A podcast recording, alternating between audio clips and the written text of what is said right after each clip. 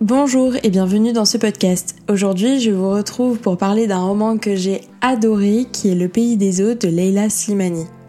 Je pense que la majorité d'entre vous a déjà entendu, si ce n'est a déjà lu Leila Slimani, euh, parce que c'est une autrice qui est maintenant plus que reconnue, non seulement pour son prix Goncourt sur le deuxième roman euh, qui était Chanson douce, et ça c'était en 2016, mais aussi pour son premier roman, Dans le jardin de l'ogre, qui avait été sélectionné pour le prix de Flore en 2014, et là avait en fait euh, fait encore plus de bruit parce qu'il traitait et était euh, vraiment concentré sur le sujet de l'addiction sexuelle. Aujourd'hui, on parle du pays des autres, on part sur un autre sujet qui est la colonisation et la décolonisation. Donc vraiment, on change complètement de tableau et c'est pour ça, je pense que euh, j'ai adoré cette auteure euh, parce que vraiment, elle joue des sujets et on a l'impression, en tout cas j'ai eu l'impression qu'elle pouvait être à l'aise avec beaucoup de sujets et notamment des sujets qui sont sensibles et pourtant elle les, aborde avec, euh, avec une aisance. On dirait qu'avec Leila Slimani, il ne doit pas y avoir de sujet tabou. Tout sujet un petit peu sensible peut devenir un sujet à roman, doit devenir un sujet euh, discuté et discutable. Et ça, vraiment, j'ai euh, particulièrement apprécié. J'ai adoré parce que les sujets ne sont pas contournés, ils ne sont pas manipulés, on ne tourne pas autour du pot, on va droit au but. Pourtant, il y a une certaine pudeur dans l'écriture de Leila Slimani et euh, je pense que ça vient aussi de sa personnalité. Ça se sent véritablement dans son écriture et, cette pudeur finalement amène les sujets différemment dans le sens où on sent qu'elle est engagée dans ce sujet-là, mais elle ne nous impose pas une certaine pensée, elle ne nous impose pas sa manière de voir les choses, et elle nous laisse interpréter euh, les faits, euh, elle nous laisse traiter des sujets euh, avec notre propre regard. Et donc il n'est pas question d'infantiliser son lecteur, au contraire, il est question de mettre le lecteur face à un sujet, face à des faits, face à une histoire, et de lui permettre de se faire sa propre position. Pour aborder le cœur du roman, il faut euh, d'abord partir du fait que euh, c'est un roman qui est inspiré de l'histoire personnelle de Leila Slimani, euh, puisque sa grand-mère était alsacienne et son grand-père marocain, et qu'ils se sont rencontrés dans le village de sa grand-mère lors de la Seconde Guerre mondiale, à la Libération, puisque son, son grand-père était dans l'armée ou du moins faisait partie du corps d'armée qui a libéré son village lors de la Seconde Guerre mondiale. Et c'est par là que commence le pays des autres. On se retrouve donc avec Mathilde, qui est une Alsacienne, euh, qui, qui, est au cœur de la Seconde Guerre mondiale, puisqu'elle est une civile, euh, civile victime de cette guerre. Et d'un autre côté, on a Amine, qui est un soldat marocain, qui est euh, présent dans son village pour le libérer justement. Et c'est par là que commence cette histoire. On a donc deux personnages complètement opposés, euh, vraiment que tout oppose et qui ne se seraient jamais croisés dans la vie civile, certainement en dehors de la guerre. Ils se retrouvent donc l'un face à l'autre euh, en, pleine guerre, en plein conflit. Euh, tout les oppose véritablement. Euh, et c'est là que va débuter une histoire d'amour. Alors si je le dis comme ça, ça peut paraître euh, très euh, très fleur bleue. D'ailleurs, c'est comme ça que commence leur histoire d'amour, très très fleur bleue, très très vive on dirait un peu euh, un coup de foudre, un éclair, euh, puisque Léla Slimani nous décrit euh, notamment leur rencontre d'une part, mais aussi leur relation en elle-même, qui est une relation assez enflammée et enflammable. Et c'est vraiment les deux caractères, je pense, les, les deux euh, adjectifs qui peuvent décrire au mieux cette relation entre les deux personnages principaux, ou du moins les deux personnages d'où part le roman, euh, c'est des personnages enflammés et enflammables dans leur relation, dans leur caractère, dans leur façon d'agir, tout au long du roman, on a l'impression d'avoir un couple, et ce n'est pas, même pas on a l'impression, c'est un fait, on a un couple complètement explosif, euh, ça fait vivre le roman, ça le réveille, euh, ça le rend, on va dire, en mouvement. Ça permet d'autant plus de comprendre bah, le reste des personnages, c'est-à-dire les enfants euh, qui vont découler de cette relation, de cette union, euh, et toute l'histoire d'ailleurs de, cette, famille et, d'une saga familiale. Et à la fin du roman, je peux vous dire que je n'avais pas envie de voir cette saga familiale se terminer là. Euh, c'est pour ça que je suis allée directement sur internet regarder si Leila Slimani avait déjà écrit un deuxième tome. Je me disais c'est pas possible, ça peut pas finir comme ça, ça peut pas s'arrêter là, j'en veux encore et tout euh, après, je pense que vous verrez, euh, euh, comme j'apprécie les sagas familiales au fur et à mesure de ces épisodes, non seulement parce que déjà mon premier épisode était sur Max Gallo, et une saga familiale. et là, de nouveau, on est sur une saga familiale qui n'a rien à voir, qui change d'époque, qui est dans un tout autre style. mais mais on ne s'en lasse pas en fait. C'est comme une c'est comme un film. On veut voir comment les générations évoluent. Je veux dire, c'est des générations des familles qui se retrouvent au cœur de l'histoire, au cœur de conflits, et on veut voir comment ça va, avancer. On veut voir comment ils vont s'en sortir. Ça devient euh, presque obsessionnel à la fin du roman de savoir comment, par exemple, les enfants vont grandir comment Mathilde va s'en sortir au sein de ce couple, comment Amine euh, va euh, faire prospérer ses terres et, et qu'est-ce qu'il va devenir d'eux. Vous l'avez très certainement compris, on est donc au cœur d'un couple et d'une famille euh, qui évolue à travers les générations. Pour l'instant, au niveau du tome 1, donc le pays des autres, euh, on a trois générations qui sont évoquées. Euh, les parents respectifs d'Amine et Mathilde, Amine et Mathilde et leurs enfants. Euh, il me semble avoir compris que le deuxième tome euh, passait directement euh, au niveau des, enfants qui sont seulement en bas âge, je crois. si mes souvenirs sont bons, Aïcha, qui est la fille de Mathilde et Amine, ne doit pas dépasser ses 10 ans dans le pays des autres. et je, je, je pense deviner que le, deuxième tome euh, sera vraiment sur, euh, sur l'adolescence d'Aïcha et euh, sur son évolution et son adaptation à ce nouveau Maroc, puisque le roman prend place dans un Maroc qui est en pleine crise politico-sociale, un Maroc qui a envie de, de grandir et de s'étendre, de sortir de la colonisation française.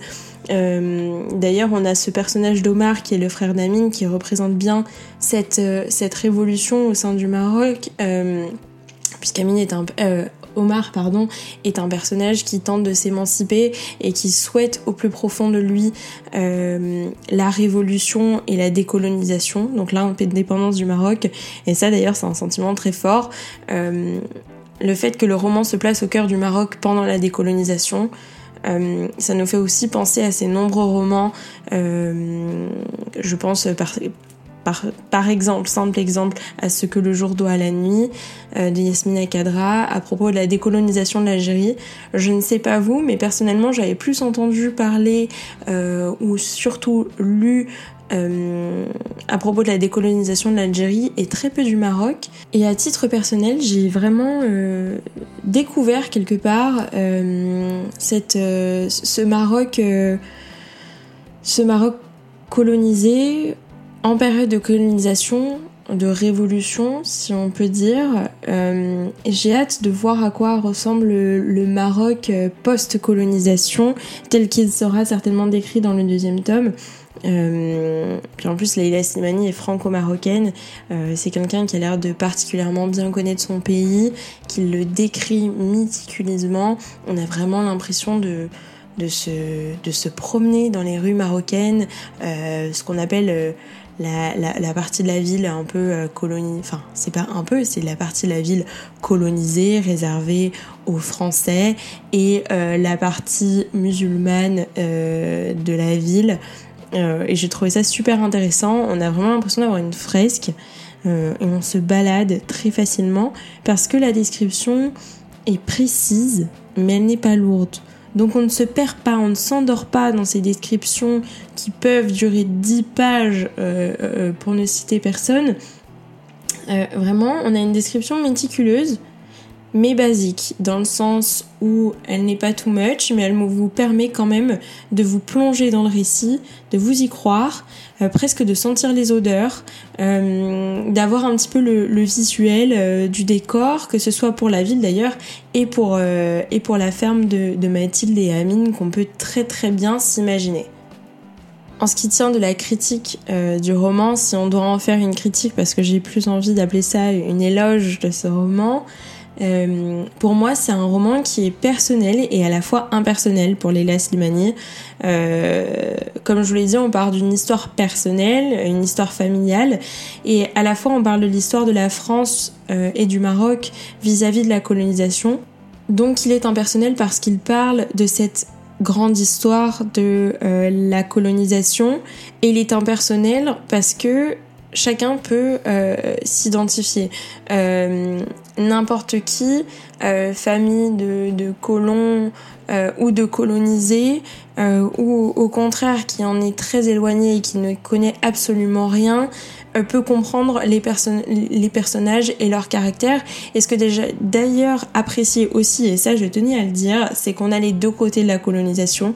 Donc c'est-à-dire que Leila Slimani a beau être franco-marocaine euh, et avoir très certainement une, un point de vue euh, contre la colonisation, on a les deux points de vue, c'est-à-dire qu'on a le point de vue du colon et le point de vue du colonisé. On comprend beaucoup mieux ce qui se passe, euh, on comprend beaucoup mieux la réaction des personnages, leur attitude. Je ne dis pas que chacune doit être plus mise en avant qu'une autre et plus justifiée qu'une autre. Je dis simplement que ça permet de comprendre euh, une histoire bien qu'on ne l'ait pas vécue. On comprend une période de l'histoire qui n'est ni la vôtre ni la mienne très certainement. Et pourtant, on a l'impression d'y avoir été, on a l'impression d'y être sur le moment. Ce n'est pas seulement un roman personnel ou impersonnel, c'est aussi un roman qui est engagé. Pourtant, c'est pas la première chose qui nous vient à l'esprit euh, le long de la lecture, car on aborde des personnages masculins, comme je l'ai dit, Amine, euh, personnage principal et mari de Mathilde, ou son frère Omar, voire un gynécologue, et dont les traits des caractères se, sont parfaitement distingués euh, et, dont ressortent parfaitement les, défauts. Et ces défauts, ils sont à la fois doux et violents. Euh, et on a des personnages, d'autre part, majoritairement féminins. Mathilde, qui est personnage principal, on a sa fille Aïcha euh, et Selma, la belle-sœur de Mathilde, qui ont tous des caractères vraiment, vraiment dramatiquement opposés, euh, et pour autant, on s'attache, on s'attache à leur personnalité, on s'attache à leur combat. Elles ne sont pas conscientes de leur combat et pourtant elles le mènent tous les jours sans presque le savoir. Si je prends euh, des pages devant moi, euh, les extraits du livre, elle pensa sans doute qu'un seul homme amoureux ou modeste pouvait accepter d'arriver aux épaules de sa femme. Ça c'est Mathilde qui le pense et là on sent un combat féministe qui n'est pas dit. par exemple aussi Aïcha quand ils retrouvèrent Aïcha qui les attendait sagement dans la rue, ils la regardèrent bizarrement comme si c'était la première fois qu'ils la voyaient. Cette enfant, songèrent-ils, leur était étrangère, elle avait malgré son jeune âge une âme et des secrets, quelque chose d'irréductible qui leur était impossible de comprendre ou de saisir. Cette petite fille malingre, aux genoux cagneux, au visage chiffonné, cette petite fille hirsute était donc si intelligente. À la maison, elle parlait peu, elle passait ses soirées à jouer avec les franges du grand tapis bleu et elle était prise de crises d'éternuement à cause de la poussière. Elle ne racontait jamais ce qu'elle faisait à l'école, elle tenait secrète ses peines, ses joies et ses amitiés. Il me semble que rien que par cet extrait, euh, on sent le caractère des personnages, on sent la révolte réciproque de ces personnages. À la fois, on a Mathilde qui ne dit rien, qui se tait, mais qui vient un combat féministe profond, qui essaye de se démener avec ses mains et ses moyens. Et d'un autre côté, on a sa fille Aïcha, euh, qui, qui elle est une, est une petite fille euh, marocaine musulmane éduquée dans un pensionnat catholique euh, pour enfants de colons, pour filles de colons. Et on voit qu'elle n'est pas du tout, pas du tout en accord avec ce cadre d'éducation-là. Et pourtant, elle s'en sort.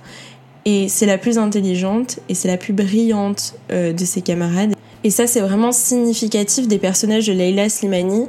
Euh, parce qu'ils paraissent tous intelligents à leur manière. D'un autre côté, on a Euh, on a Selma qui est la belle-sœur de Mathilde, euh, qui est une, une effrontée, presque je dirais, qui est une rebelle, qui refuse de vivre dans les traditions marocaines, qui refuse qu'on la mette dans une boîte, dans un cadre, euh, qui veut vivre, elle, au contraire, comme, comme une fille de colon. Euh, comme une fille libre qui peut porter ce qu'elle veut, qui peut aller librement là où elle le souhaite et faire ce qu'elle souhaite. Et d'ailleurs, elle a une relation avec un, avec un jeune français qu'elle cache à sa famille. Et là, on voit encore un autre combat et on voit encore un autre sujet. Et le sujet principal, je pense, de ce roman, en tout cas pour moi, c'est la différence. La différence, c'est ce qui revient dans tous les personnages, ça revient à toutes les pages. Chaque personnage est différent l'un de l'autre et chaque personnage est différent de la norme. Il est différent de ce qu'on lui impose ou ce qu'on voudrait lui imposer. Et j'espère vivement que cette différence se fera également sentir euh, dans ce deuxième tome du pays des autres euh, parce que euh, parce que ça démarque complètement les personnages ça les rend atypiques ça les rend attachants on a envie de les suivre et, et je pense que je continuerai à les suivre en tout cas pour ce deuxième tome en parlant de la différence, je me rappelle avoir écouté une interview de Leila Slimani dans la grande librairie où elle expliquait construire ses personnages comme des animaux. Et vraiment là, on a l'impression d'avoir des personnages tels des animaux, c'est-à-dire qu'ils sont bruts de décoffrage. Euh, pour ne citer qu'elle, euh, j'ai cité Aïcha, Aïcha, c'est une petite fille qui grandit euh, à la campagne dans la ferme de ses parents, Amine et Mathilde. Elle court sans s'arrêter, euh, elle connaît la force du vent, l'odeur de la terre, elle connaît les animaux. Euh, et, on voit cette construction du personnage, c'est-à-dire que on voit le côté animal de chaque personnage, la violence, la douceur, les craintes de chacun, et ça fait tout leur charme parce qu'on a des personnages qui se croisent et qui se décroisent, qui se renforcent mutuellement par une, fresque familiale, une saga familiale, et les générations se confrontent et se rencontrent aussi. Elles se rencontrent et se confrontent parce qu'on a euh, véritablement une génération qui vit et qui a vécu uniquement sous la colonisation et une autre qui va connaître le Maroc décolonisé sous un autre jour certainement euh, sous l'espoir et sous un vent de poupe euh, de, modernité, euh, espérant que le Maroc vole de ses propres ailes et espérant de respirer tout simplement. En évoquant ce besoin de, de respirer, on ne peut qu'évoquer à nouveau ces femmes, ces femmes qui sont isolées, chacune à leur manière, avec la guerre pour point commun. D'ailleurs, le sous-titre du pays des autres, c'est la guerre, la guerre, la guerre, c'est dire comme c'est fort. Euh, il n'y a pas de place au hasard d'ailleurs. Et ces femmes, elles sont prises entre les combats qu'elles mènent auprès de la société, je l'ai déjà dit, euh, ce sont des, des hommes euh, qui les entourent et qui les oppressent. Et elles sont oppressées d'ailleurs par elles-mêmes, elles sont oppressées par leur propre situation, desquelles elles ne peuvent se défaire, que la société les impose. On a donc aussi le sujet de l'intolérance réciproque, l'intolérance des uns envers les autres, mais l'intolérance de soi-même. Mathilde ne supporte pas sa situation, Selma ne supporte pas sa situation non plus, et Aïcha, je pense, va vouloir, euh, va vouloir en sortir, elle va vouloir s'en échapper. Déjà que petite, on sent ce besoin, ce besoin de respirer que j'évoquais euh, un petit peu plus tôt. Euh, donc le terme qui illustre pour moi le mieux ce roman, ça ne peut être autre que hypnotique. Tellement on se retrouve plongé et aspiré par un univers slimanien euh, vraiment qui est terriblement cru, qui est violent, qui est sensuel à la fois, qui peut être doux quand on le veut bien, parce que les personnages sont à la fois doux et violents, euh, les uns envers les autres, euh, mais aussi envers eux-mêmes. Et on évoque pour la dernière fois cette, force et, la puissance en, décrivant méticuleusement le corps de chacun, les personnalités de chacun euh, et indirectement euh, les combats respectifs. Pour finir, je voulais vous citer euh, Leila Slimani dans une interview à la Grande Librairie qui disait elle-même c'est d'abord par le corps qu'on est saisi, qu'on est vu, qu'on est aperçu par l'autre. Et je pense que le regard de l'autre dans ce, dans ce roman, euh, c'est vraiment quelque chose qui est capital. Le regard de l'autre et le regard de soi-même euh, sur sa propre personne et sur la société qui nous entoure. c'est le terme le thème pardon principal en tout cas. c'est ce que j'en ai retenu, c'est ce que j'en ai apprécié. si ce n'est adoré d'ailleurs, je le dirais, je le je ne pense pas assez. Vous l'aurez donc compris, pour moi c'est un roman qui est à, partager, à lire, à continuer, à relire euh, et à analyser aussi parce que je pense que euh, je, pense qu'il y a beaucoup de, passages euh, qu'on ne comprend pas tout de suite, dont on ne saisit pas la subtilité et pourtant ils sont très très profonds. En tout cas, j'espère que vous avez apprécié cet épisode. Euh, en plus d'avoir apprécié le roman de Leila Slimani, si vous l'avez lu, n'hésitez pas à me le dire en commentaire, à partager cet épisode sur les réseaux sociaux et à mettre une note sur votre plateforme d'écoute. Je vous retrouve très bientôt dans un nouvel épisode des petits mots.